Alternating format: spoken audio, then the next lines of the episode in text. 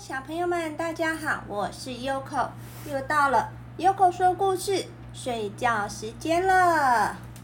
今天呢，Yoko 要说一个爱生气的故事。这个故事名字叫做《我变成一只喷火龙了》。那我们故事就开始喽。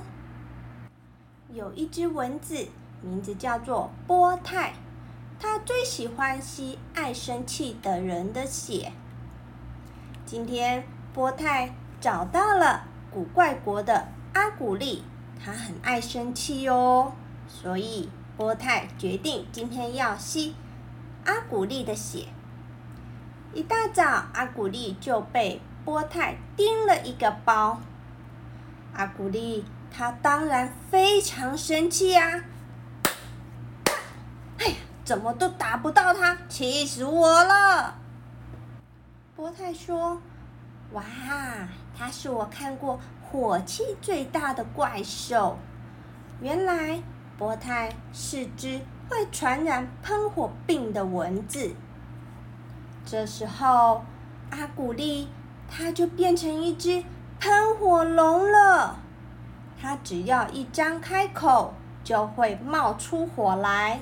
鼻子火更是二十四小时喷个不停。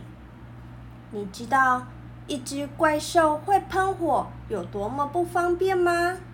当它的肚子饿的时候，它想吃汉堡，汉堡就会被它嘴巴里的火轰变成碳堡，黑漆漆的了。当它要睡觉的时候，要刷牙，哎呀！我的牙刷被他嘴里的火给弄烧焦了。就他要玩最心爱的玩具的时候也是一样，要抱起他可爱的猫娃娃，哇，他的猫娃娃也烧焦了。他觉得自己好烦恼，想要去找邻居说话。连邻居也惨遭他的毒火，哎呦，我的鼻子被你嘴巴的火给喷烧焦了！才一会的功夫，他就烧掉一间房屋、两棵树，还有三个油桶。打喷嚏的时候，哈啾！他还烧到他最好的朋友吉普拉。古怪国的居民都不敢靠近它了，统统跳到池塘里去。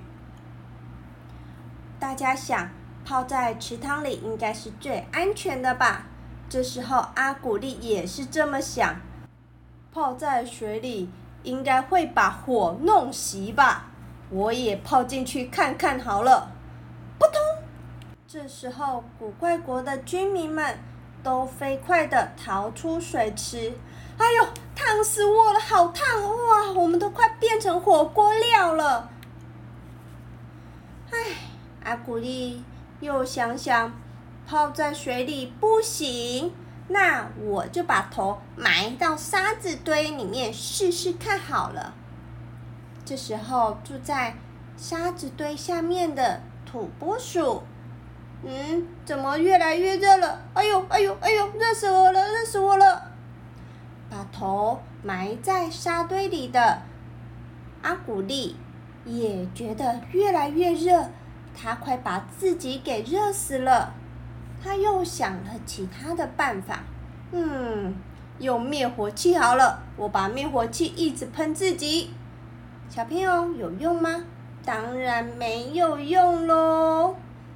阿古丽这时候又想想，那躲进冰箱里。总可以了吧？有用吗？没有用。啊！我看到一棵树，我就像吹蜡烛一样，一直吹，一直吹，一直吹，把我的火吹熄吧。